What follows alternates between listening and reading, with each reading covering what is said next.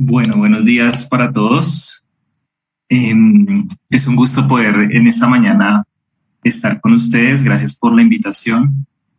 yo crecí en las iglesias Aposento Alto. Tuve el privilegio de conocer del Señor como desde los 11 años. y bueno, la bendición de, de, crecer en medio de, esta gran, pues, como amplitud y, variedad de iglesias. Eh, quiero presentar a mi esposa que está aquí al lado mío. Eh, ella es de aquí, de, de Medellín. Eh, tenemos dos niños de 7 y 5 años que, bueno, ahí van creciendo rápido. Y estamos aquí hace más o menos nueve años.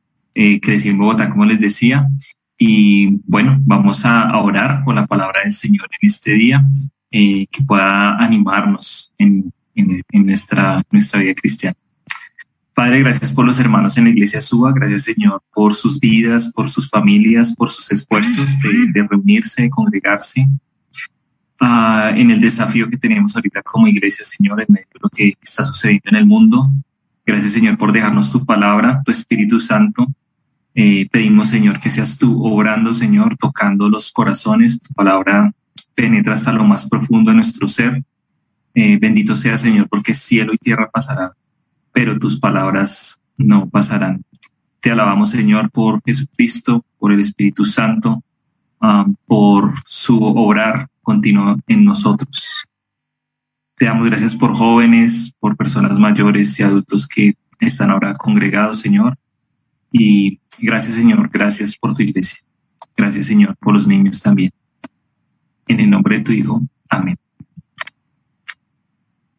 Bueno, hermanos, eh, gracias por la ayuda con las imágenes. Bueno, yo estudié diseño, entonces me gustan mucho como las imágenes y bueno, ustedes pueden ver ahí eh, una, una, bueno, una preciosa Biblia, ¿no? Una Biblia un poquito ahí como, como podríamos decir, gastada o, rayada.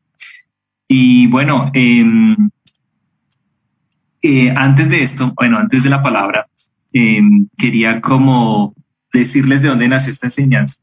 Y bueno, esta, esta enseñanza nació de una experiencia que yo tuve en Villa de Leyva, allá en Villa Peniel, donde estaba escuchando que alguien estaba exponiendo la palabra de Dios, estaba predicando y, y, sentí, bueno, que la palabra de Dios está obrando, digamos, en mi vida, que el Señor está usando a esta persona, un misionero, y me dio por voltear a mirar atrás al auditorio y sentí como que no iban a escucharse o todas las personas no iban a, iba a tener el mismo efecto en todas las personas.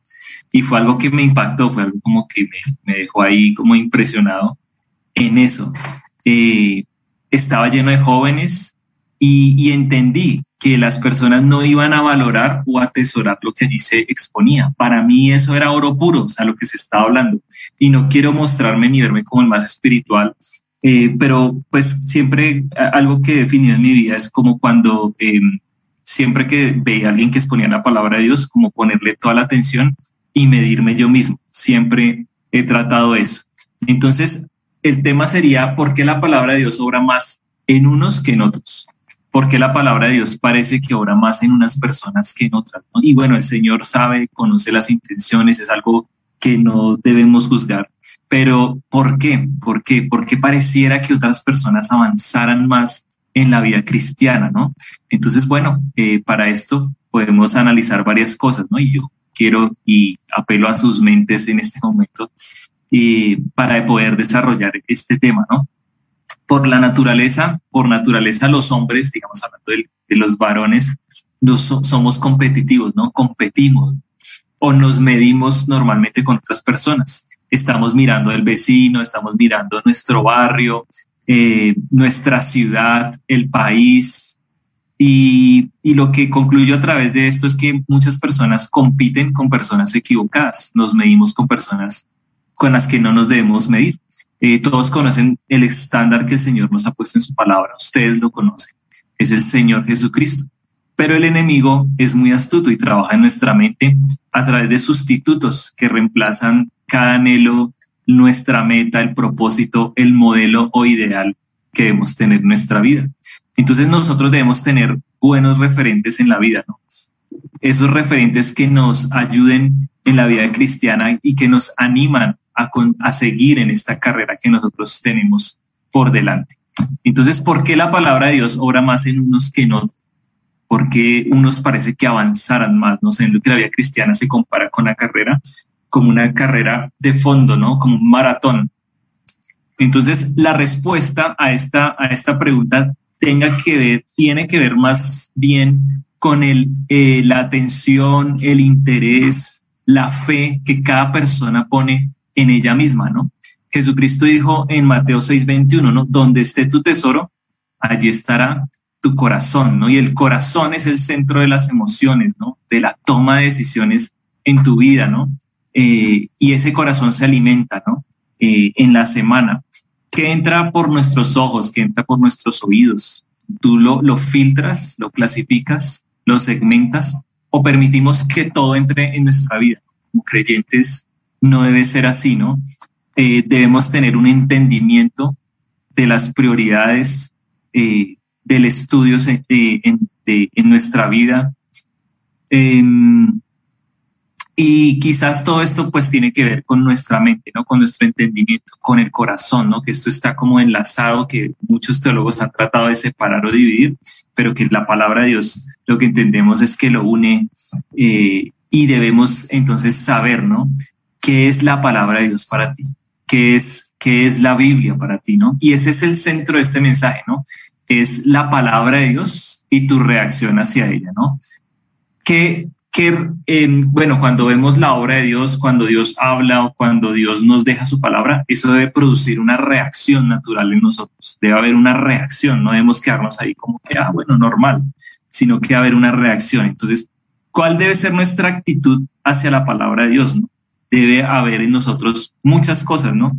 Pero yo coloqué, bueno, aquí algunas, ¿no? Debe haber reverencia, debe haber respeto, debe haber amor por la palabra de Dios, debe haber interés debe haber asombro, ¿no? Yo tengo niños y, me ha sido un desafío para mí esto, ¿no? enseñar la palabra, a veces contar una historia, ver sus Biblias y, ver cómo a través de sus Biblias y sus dibujitos uno puede ver tanto eh, como cosas tan especiales que hay allí en la palabra, ¿no? Las historias que el Señor colocó allí, los personajes que Él escogió.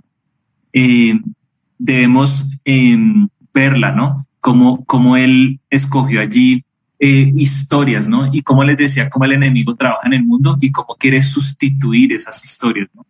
Cómo los superhéroes ahorita han tomado un punto como tan grande en la vida de, las personas del mundo y como eh, algo que me llamó la atención que me explicaban es que en Israel, en las casas de los judíos, de los, de los que practican el judaísmo, eh, en, dentro de esas casas hay unos pósteres o unos afiches donde están los superhéroes de la Biblia. Está David, eh, está Josué, bueno, ellos, para ellos los superhéroes son los que están en la palabra de Dios.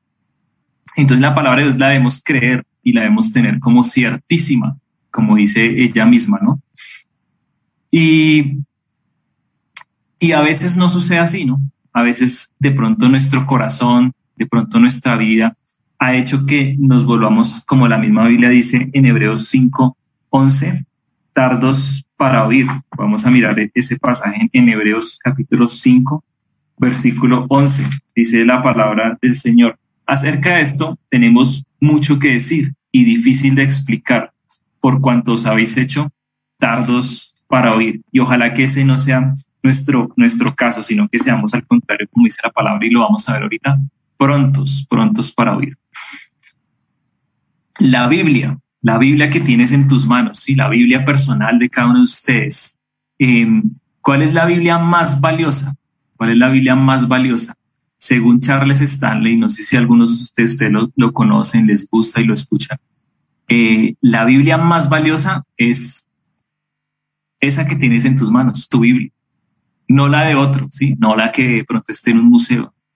Eh, usted nunca va a aprender más que cuando usted mismo abre su Biblia, la lee y la estudia, ¿sí? Más que por escuchar muchísimos sermones, la forma en la cual nosotros aprendemos más es cuando cada uno coge su Biblia y la estudia. Porque ante los problemas y las cosas que suceden que ahorita no entendemos como lo que está sucediendo en el mundo, ¿no? Debemos desarrollar nuestro propio entendimiento de estas cosas a través de la palabra. Yo lo llamo como nuestra propia teología, a través de lo que nosotros vemos y estudiamos en la palabra, la que nos ayuda a, pasar a través de las circunstancias. La Biblia más valiosa, según Charles, es donde están anotadas las veces que el Señor dio respuesta a tus oraciones. Es aquella donde están las lágrimas por los momentos más difíciles, pero en compañía del Señor. ¿Cómo es tu Biblia? ¿Cómo es tu Biblia? Yo conocí a un hombre que pues tuve el privilegio de estudiar en Medellín en un instituto y él iba a ser futbolista, es un maestro, tiene el don de maestro, estudia mucho su Biblia. Yo no he conocido una Biblia más rayada que la Biblia. No le cabe una anotación más. Y es una persona brillante, Dios le ha dado esa capacidad. Y cuando uno lo escucha dar consejería, se le acercaban los estudiantes a preguntarle algo y él le decía a uno, espera, espera, espera, espera un momentico, busca, y cada consejo lo daba con un versículo bíblico busca Isaías 3, no sé qué. Y bueno, no es por orgullo religioso, sino es porque es un hombre que en realidad ha aplicado su vida. Iba a ser futbolista, pero ha aplicado toda su vida, toda su mente a la palabra de Dios. Él se llama Rogelio Sambo y es de Curazao. ¿Ama usted su Biblia? ¿La ama por lo que ella representa, por lo que hay en ella allí contenido? Debe haber un respeto por ella misma, aún por el libro físico, ¿sí? No la vemos como, como para poner cosas encima o puede estar en cualquier lugar, ¿no? Ustedes ven allá en el libro de Segunda de Reyes y de Crónicas como ese libro, eh, en la casa de Dios está descuidada y la encontraron y luego cómo la, la sacaron de allí y luego cómo Josías tuvo un corazón sensible a ella, que es lo que quería hablar en el mensaje en el día de hoy. Eh, en segunda de, de crónicas, eh, podemos verlo, ¿no?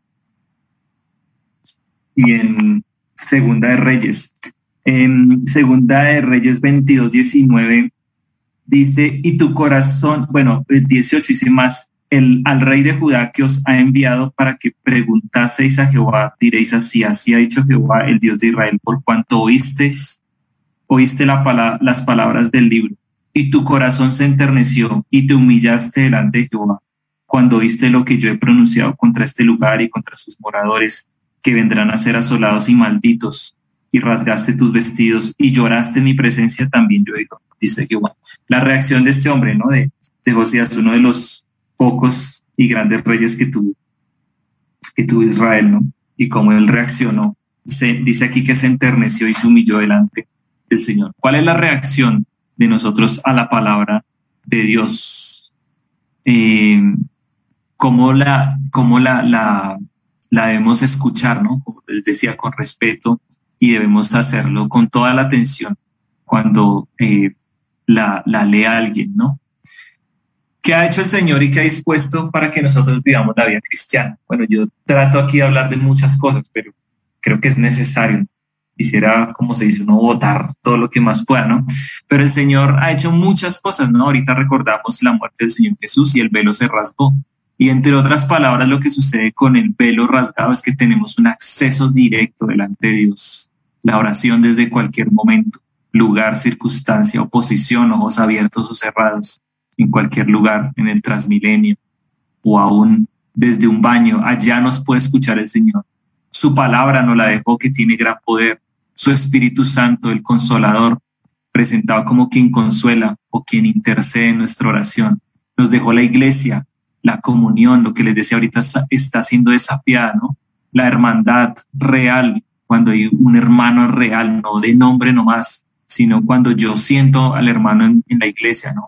Una familia es como una familia. Hay personas que aún prefieren en diciembre estar con la iglesia que estar con su familia porque sienten ese calor, ese amor real, ¿no?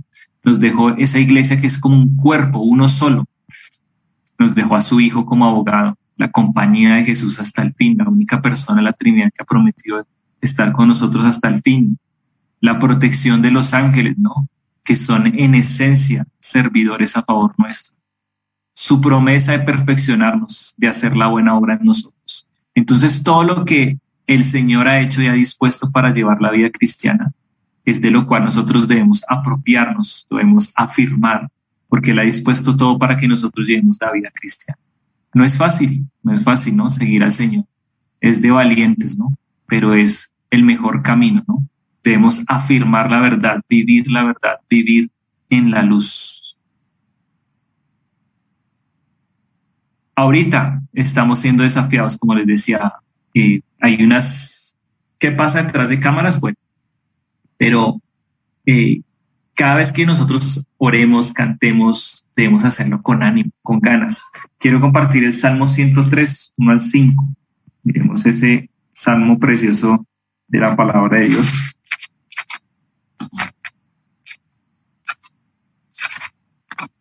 Salmo 103, donde David le ordena o se ordena al mismo, ¿no? Bendice alma mía Jehová y bendiga todo mi ser su santo nombre. Bendice alma mía Jehová y no olvides ninguno de sus beneficios. Él es quien perdona todas tus dolencias, el que sana todas, perdón, él es quien perdona todas tus iniquidades, el que sana todas tus dolencias, el que rescata del hoyo tu vida, el que te corona de favores y misericordias, el que sacia de bien tu boca de modo que te rejuvenezcas como el águila. Y en este salmo yo trato de agrupar, bueno, todas estas cosas que les decía antes, ¿no?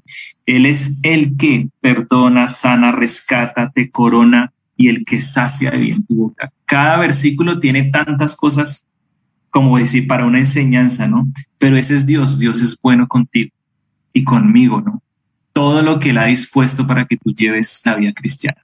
Hay una historia de unas personas que están eh, conociendo varios lugares en Israel y están siendo llevadas por un rabino. Llegan a una cueva donde pues él describe que llegó David con sus hombres y en el desierto pues él describe todo el, caminar en el desierto, el calor, lo difícil, bueno, cómo llegó a esa, cueva y allá hay unas fuentes de aguas vivas, ¿no? Eh, y eh, David se, refugia allí con los hombres y él está escribiendo toda la situación eh, de cómo ellos están cansados y cómo llegan allí y empiezan a tomar y a beber agua. Entonces él les dice a ellos, bueno, que después de esa caminata en el desierto, porque normalmente allá hay que caminar mucho, les dice, bueno, refresquesen un poco. Entonces las personas llegan y se acercan allá con los niños y varias personas, bueno, y, empiezan a tomar agua. Entonces él, después de un rato de que los deja y los observa, el guía les dice a ellos, eh, bueno, ustedes los occidentales y como que no saben, ¿no? No, no, no, no saben cómo, cómo es que se debe uno refrescar. Y lo que el hombre hace es que pues él con su vestido de, de, rabino y todo allá normalmente se viste mucho negro. Él dice, ustedes no, cuando ustedes, uno les da la oportunidad de refrescar, deben hacer esto. Y entonces él se va corriendo, salta y ¡pum! se tira ya a ese, a ese manantial y se hunde completamente, queda su sombrero ahí flotando y todos como que se ríen y luego se animan y empiezan a entrar y a disfrutar. Todo esto para una enseñanza. Y él decía y explicaba, ¿no? Que así debe ser nuestra relación con Dios. Debe ser de disfrutarla, de, de que tiene que ser plena. No debe ser como por poquitos, como de, de ahí, como con esa timidez, sino que Dios es alguien tan grande y tiene tantas cosas para nosotros que Él dice, ustedes deben tirarse ¿no? en Él y disfrutar de todo lo que Él tiene.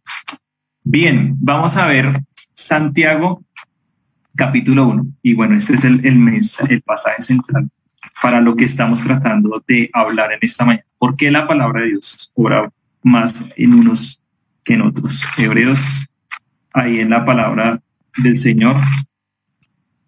Y luego Santiago, ahí al final de sus vidas. Santiago, un, capítulo muy conocido por ustedes. Em, muy, sé que lo han leído varias veces, pero lo vamos a ver bajo esta perspectiva, ¿no? Eh, este es un pasaje para creyentes y en la medida en que avanzamos en la vida cristiana, nos vamos y nos damos cuenta que una iglesia no salva, y menos asistir a una iglesia que no es correcta.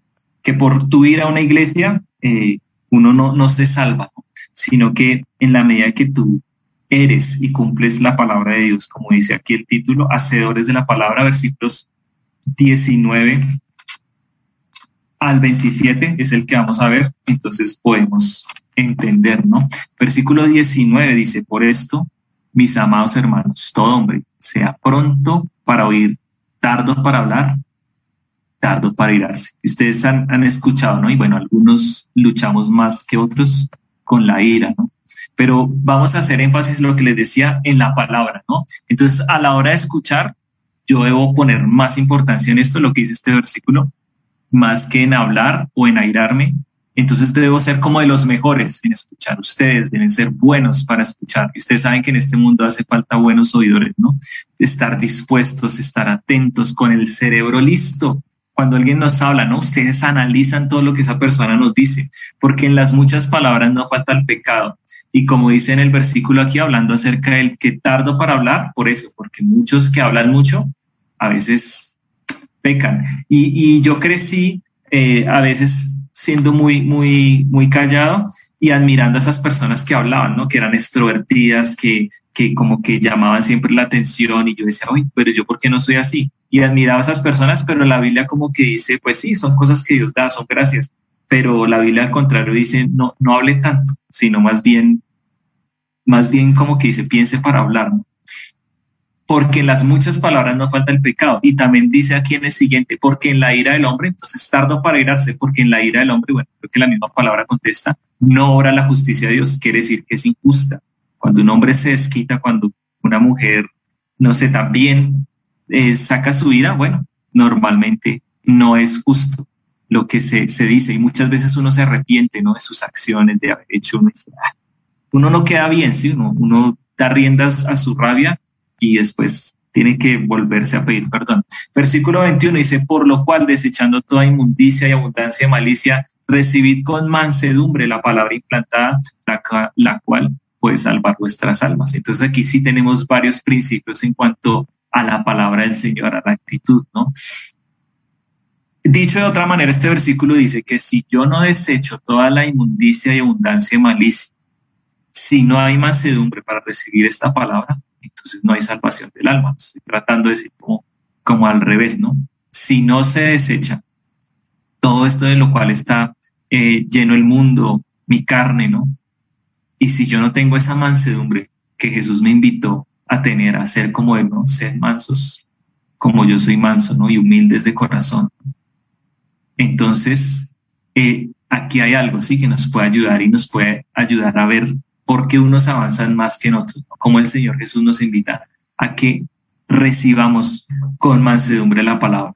A veces no, a veces en el corazón hay algo, a veces en el intelecto hay algo que nos impide. A veces hay orgullo hacia esto. Versículo 22, pero sed hacedores de la palabra y no tan solamente oidores, engañándoos a vosotros mismos. Entonces, es, este versículo es muy claro, ¿no? Y Santiago eh, que fue un hermano del Señor Jesús, que fue un hombre cambiado de, ser alguien muy iracundo a ser alguien lleno, lleno de, amor, este hombre eh, es muy directo, ¿no? Es, muy directo a la hora de hablar, es muy directo como Jesús. Y dice aquí que el perjudicado finalmente soy yo mismo, soy yo mismo. Sí que, si solamente soy oidor, si yo solamente a veces escucho y estoy ahí, oigo por oír, ¿no? Es como si yo me conectara aquí a esta reunión y yo quitara la cámara, eh, dejara en silencio y me fuera por allá a hacer algo, ¿no? a martillar o a lavar la losa. Yo, ay, mientras está el culto ahí yo me voy. Y no entender la importancia que es de, de la palabra de Dios, ¿no? Eh, yo a sentir a veces puedo estar eh, escuchando una enseñanza y a sentir con la cabeza, pero teniendo el corazón lejos, lejos, lejos, o mi mente, ¿no? Lejos de lo que se está hablando. ¿sí? Y no lo digo porque estoy hablando yo, sino porque es la palabra de Dios y porque es un acto de adoración. El acto de adoración cuando nosotros, todo el servicio del domingo es un acto de adoración, la cena, las ofrendas, pero el escuchar la palabra de Dios también es un acto de adoración delante del Señor, ¿no? Eh, porque a veces pasa eso, ¿no? Eh, hay personas que son solamente oidores, ¿no? Y sucede y es un mensaje para la iglesia, ¿no? a veces eh, las personas lo saben, cada uno lo sabe, ¿no? Hay prejuicios. Dice, yo creo hasta cierto punto, yo creo esto en la palabra, pero no creo todo. Eh, hay un ministerio que trabaja con apologética que se llama Respuestas en Génesis. Y ellos dicen, ahí tiene su oficina en Bogotá, y ellos dicen que, que hay un problema tan grande ahorita que hay mucha, mucha de la iglesia, mucha, bueno, estamos en tiempos bien difíciles, casi como se dicen, tiempos finales, dicen que hay personas que no creen el primer versículo de la Biblia y que de ahí en adelante, pues todo se complica, ¿no? En el principio creó Dios los cielos y hay personas que, o jóvenes, ¿no? Luchan con eso y por eso hay que tener mucho fundamento. Desde solo ese primer versículo, desde ahí ya, ya está la evolución, está eh, que venimos de un simio, bueno, que las cosas no las creó Dios, que ciertas cosas sí, que no. Solo con ese versículo, ahí ya dice acá, ¿no? Solamente oidores, engañándoos a vosotros mismos. Dice aquí el, que el versículo que sigue y pone un ejemplo, ¿no? Porque si alguno es oidor de la palabra, pero no hacedor de ella, este es semejante. Entonces nos va a poner un ejemplo muy práctico la palabra de Dios, nos va a poner al hombre en el espejo, ¿no? Los hombres somos menos tendientes al espejo que las mujeres, ¿no? Pero, pero bueno, eh, el hombre al espejo, este es semejante a un hombre que considera en un espejo su rostro natural, ¿no? Entonces, eh, puede haber alguien así, ¿no? Que es oidor de la palabra, pero no es hacedor. Entonces, este es como un hombre frente al espejo, porque él se considera a sí mismo y se va y luego olvida cómo era, ¿no? Y la imagen es bien gráfica y bien entendible. No sé si ustedes esta mañana se miraron frente al espejo y miraron y se echaron un paso rápido, ¿no? Eh, y pero la palabra de Dios nos habla de que ella misma es como un espejo y nos muestra quiénes somos nosotros, nos muestra nuestra alma, ¿no? Nos desnuda, ¿no? Eh, y, pues lo que, lo, que, lo que vemos aquí es eso. Yo puedo estar frente al espejo y ver que tengo una cana o que tengo una lagaña y la idea es que, que yo corrija eso y lo cambie, que yo mire y, arregle lo que pueda arreglar, ¿no? Pero al menos lo, lo básico, ¿no? La, la, limpieza o las cosas que están allí mal, ¿no?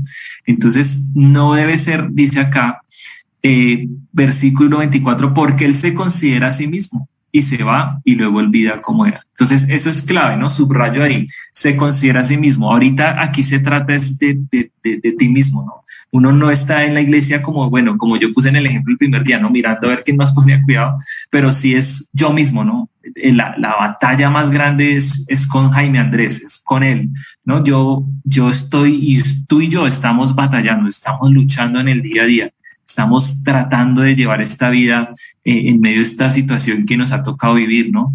En medio de la virtualidad aquí, tratar de poner cuidado. Entonces dice, porque Él se considera a sí mismo y eso es lo que el Señor quiere, que tú te consideres, que examines tu vida, tus caminos, ¿no? Y dice, pero se va y se olvida cómo era. Entonces no tiene sentido, ¿no? Yo mirarme en el espejo, ver que, ay, sí, yo tengo la, pero bueno, y me voy y, y me presento así delante, no sé, del trabajo o de la reunión virtual que tenga en el día, ¿no? Entonces, tiene que haber algo, ¿sí? Tiene que haber, eh, tiene que haber una acción en lo que dice aquí, ¿no? No ser algo superficial o sin compromiso por hacerlo rutinario. Eh, versículo 25, más el que mira, entonces aquí es diferente, atentamente en la perfecta ley, la de la libertad y persevera en ella, no siendo oidor olvidadizo, sino hacedor de la obra, este será bienaventurado en lo que hace. Entonces nosotros queremos esa bendición, ¿no? Pero primero hay que hacer algo, ¿no? Bienaventurado, la bendición que hay aquí. Qué, qué precioso, ¿no? Y quién no quiere ser eh, dichoso en todo lo que hace, ¿no? Que sea bendecida la, la obra nuestra, ¿no? Pero entonces primero debemos ser atentos, dice acá, mirar atentamente. Esa es la actitud hacia la palabra de Dios, ¿no? Perseverantes, hacedores, dice aquí de la, de la obra, ¿no? A aplicarla, ¿no? Los que cumplen en su vida la palabra de Dios. En esto, esto, en esto interviene el corazón, como les decía al comienzo, ¿no? Porque allí es donde se determina si usted quiere o no quiere. A, ninguno lo, lo, obligan a estar aquí, a ninguno lo obligan a ir a la iglesia. Dios pone el querer como el hacer, ¿no? Pero hay veces que pasa la vida cristiana y a veces nos vamos enfriando. Entonces, ¿qué es la palabra de Dios para ti? Una vez más, lo que les dice acá, ¿no? Aquí dice que es la perfecta ley, como les decía en Génesis 1.1. Hay gente que pone en duda eso. La misma Biblia dice, por la fe entendemos haber sido constituido el universo de modo que lo que se ve fue hecho de lo que no se veía.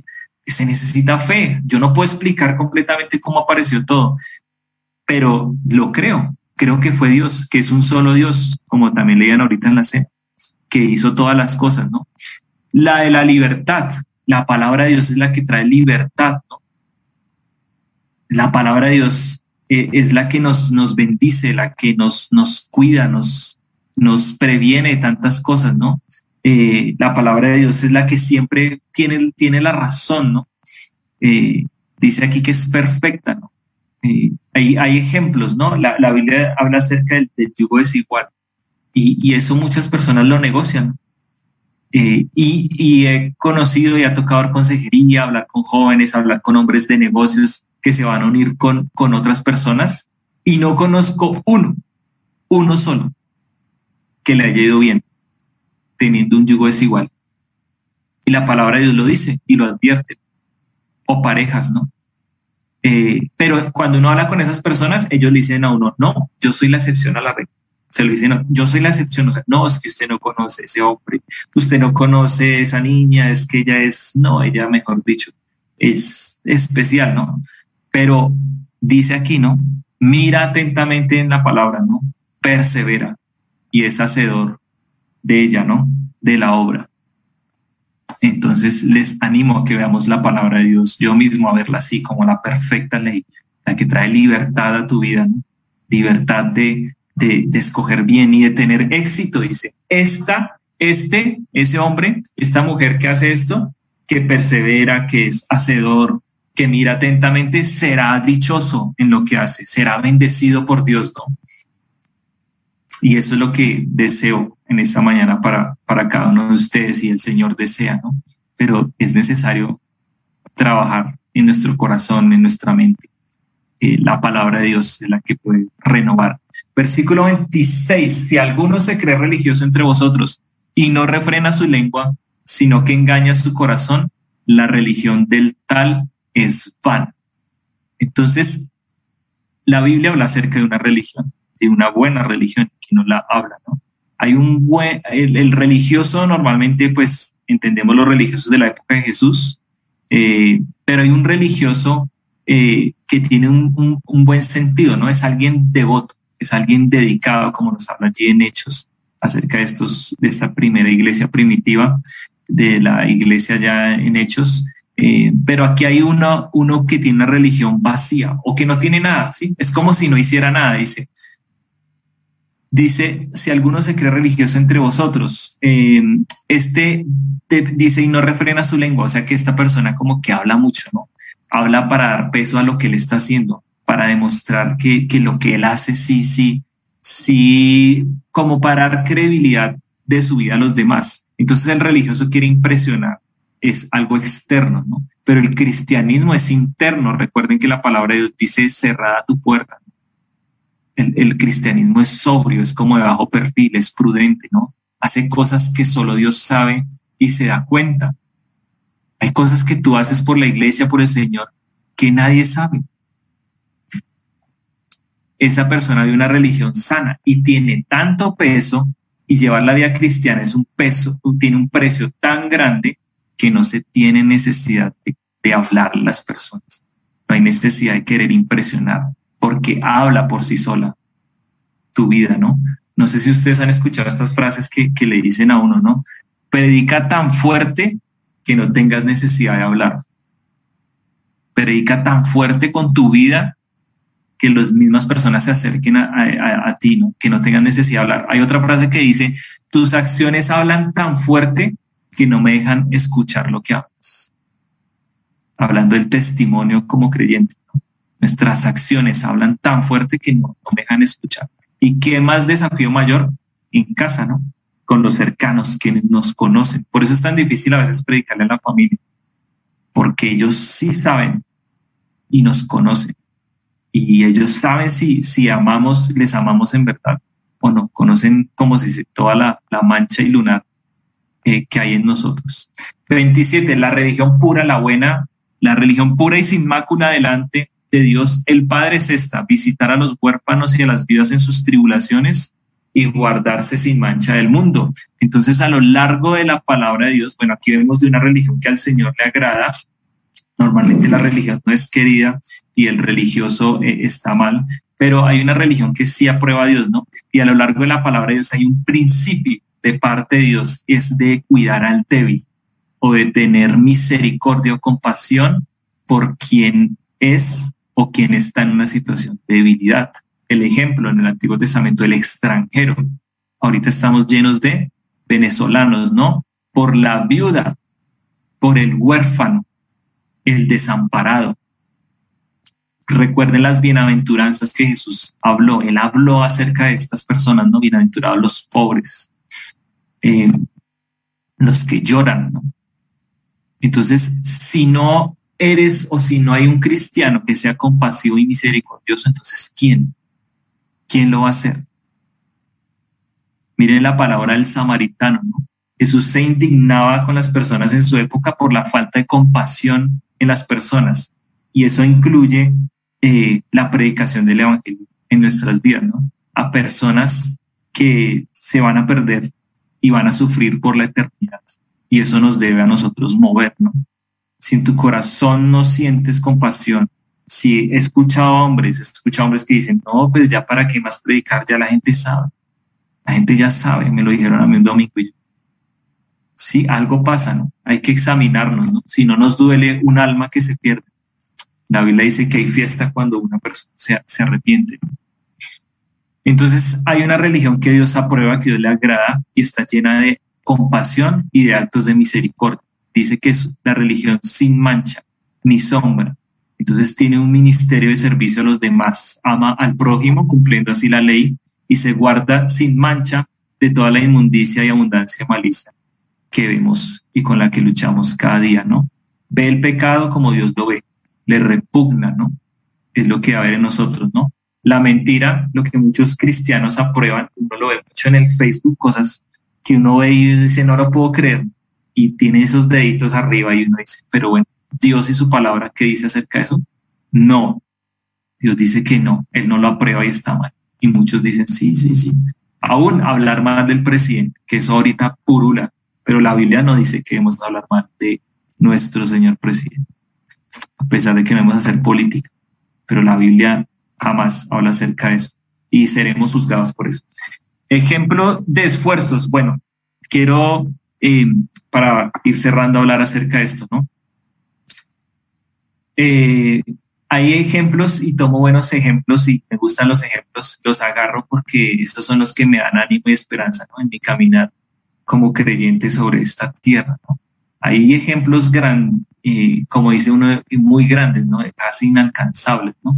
Sobre esta tierra, ¿no? pero al menos quiero tratar de los sencillos. Eh, a veces uno habla de, un Pablo, eh, habla de, de, personas, bueno, que alcanzaron tanto, pero voy a hablar acerca de un creyente sencillo, ¿no? Un creyente en verdad, ¿no? Un creyente que ama al Señor es algo tremendo es valioso, es maravilloso. Es algo que eh, uno termina amando de manera natural. Hemos estado estudiando en, la iglesia eh, personas que no son comunes. Un ejemplo, Onesíforo en la Biblia. Fue aquel que buscó a Pablo en Roma y lo buscó y no era fácil, se estaba exponiendo y lo encontró. Y ese es un hombre tremendo en la palabra. Otra es Dorcas que ella eh, hacía vestidos para las viudas, para las débiles en su iglesia. Y ellos son la iglesia, son esa iglesia sencilla, esa iglesia grandiosa e importante que Dios ha dejado. Entonces hay muchos ejemplos en la palabra de Dios, hay ejemplos también en la vida, que es lo que les decía, a los cuales yo, yo me apego. Y eh, hay alguien que se llama Cipriano. No sé si ahí me pueden ayudar ahí con las imágenes para, ir, para cerrar. Y este hombre nació, voy a contarles una historia de este hombre, ¿no? Este hombre eh, nació en Ruanda, el segundo país más pequeño de África. Él nació con varias discapacidades en sus manos y pies, no tiene un pie, y el otro lo tiene torcido y eh, también su ojo derecho nació cerrado al nacer. Y su historia es como para escribir un libro y que de hecho él ya comenzó a hacer. Y como él mismo dice, él fue desechado por sus padres. Él se llama Cyprien Jan Muragiv. Y eh, Cyprien, eh, él no lo registraron al nacer. Y ese nombre Cipriano en su idioma significa eso, como sin nombre, como una persona sin nombre. Sin embargo, bueno, él vivió ese, esa matanza, bueno, esa masacre que hubo allá en Ruanda. Eh, él estaba en una iglesia y entraron a matar a todo mundo. Bueno, él lo escribe, él le ha pasado las cosas más difíciles, sin embargo, él sintió que el Señor lo llevaba, y si quieres me ayudas ahí con otra imagen, que el Señor lo llevaba a, hay, más, hay unas imágenes ahí de Cipriano, que hay otras más si se pueden, a, ir a Israel. Y él soñaba, ¿no? Con ir a, Israel, allá a esa tierra, bueno, él está ahí con su familia. Eh, y él primero estuvo en cárcel por estar, bueno, él conoció al Señor, empezó a predicar el Evangelio, lo metieron a la cárcel. Después de esto, él llegó a Israel y allá en Israel, que llegó a un hotel, porque en esa cárcel, a diferencia de la cárcel de África, había comida y estaba seca y no era tan fea. Entonces él sintió que está bien. Eh, allí, en, allí en Israel eh, empezaron a cogerlo varias familias, eh, una, una, iglesia y mucha gente decían pues que no habían a, que ayudarle, creyentes mismos decían que pues para qué ayudarle tanto, que no era necesario. El gobierno de Israel pues se dio cuenta que en realidad era una persona que necesitaba ayuda, que no era algo peligroso, entonces lo, lo dejaron estar allí, le dieron papeles. Hay otra imagen allí que es de, de que él ya entró eh, a estudiar a un instituto allá en Israel y luego sucede algo pues increíble en su vida. Él ahorita, ahorita en la vida de él, él está en Texas estudiando la Biblia porque el sueño de él es capacitarse para predicar la palabra de Dios. Eh, porque él cree que eso es lo que le puede ayudar, ayudar al mundo y a las personas. Eh, es una persona que con todo en contra ha podido salir adelante. Solamente pues por su fe en el Señor. Esto es un grado en Israel donde él, ha podido pues culminar sus estudios allá y ahorita aprender inglés, ir a Estados Unidos eh, y está ahorita ya, como les decía, en Texas capacitándose para graduar. Todo era improbable en la vida de este hombre y llegar a Israel, que lo recibieran, era improbable que le dieran una visa en Estados Unidos, que entraron en el instituto, pero para Dios no hay nada imposible. Y este es un hermano común y sencillo eh, que quería traerles a ustedes. Un día de pronto en el cielo lo vamos a, a pasar y ver desfilar, ¿no? Cuando Jesús dice, eh, eh, muchos postreros serán primeros, ¿no? Y primeros postreros, cuando pase allá Ciprián, cuando allá se pase lista, bueno, quizás uno se pueda levantar y aplaudir y pueda uno sentir gozo en su corazón de haberlo conocido en esta tierra, al menos de esta manera, y, y haberse gozado por la obra de Dios en él, ¿no? Y de pronto de haber tú orado por él, ¿no? Él necesita oración, él necesita oración por eh, su crecimiento espiritual, por poder terminar su carrera de teología en Estados Unidos. Él necesita también un buen amigo para él, que se siente solo. Y bueno, ellos son, ese es uno de esos hombres que manifiesta las obras de Dios al mundo, ¿no? Como Jesús mismo lo dijo. ánimo, mis, mis, hermanos, les animo porque yo sé que ustedes están luchando y lo que les decía acerca de los ejemplos es que un cristiano, un cristiano verdadero es algo maravilloso yo recuerdo cosas de pequeño, recuerdo cosas que, que me animan y recuerdo ejemplos de personas sencillas. Esta disciplina es algo como, les decía, como sobrenatural, ¿no?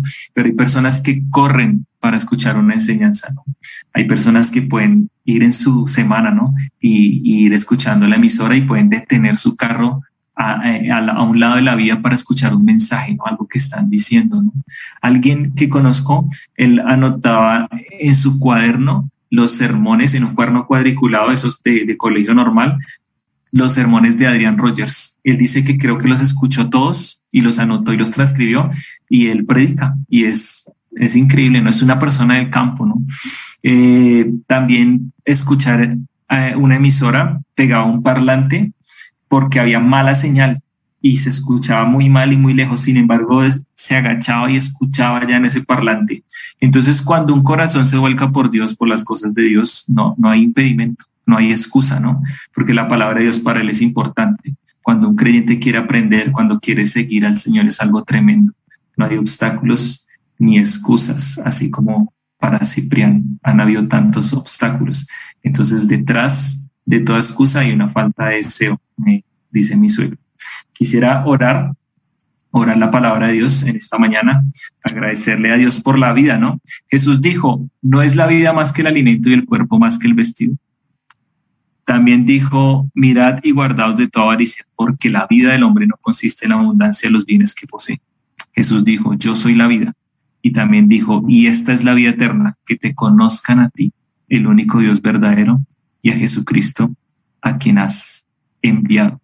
Padre, gracias en esta mañana por la iglesia en Suba. Gracias por los desafíos que hay, Señor, pero ayúdanos a ser valientes, ayúdanos a llenarnos de ti, de tu amor, de tu poder, de todos esos recursos que tú nos has dado para llevar la vida cristiana. Sabemos que no es fácil, sabemos que uno la tiene más difícil que otros, que nosotros mismos, Señor. Pero ayúdanos a tener ánimo, así como vemos allí en Hebreos de todos estos que corrieron esta carrera y finalmente eh, terminaron, Señor. Y tú das un dictamen sobre cada una de las vidas de ellos, Señor. ¿Cuál será el dictamen de nuestras vidas, Señor?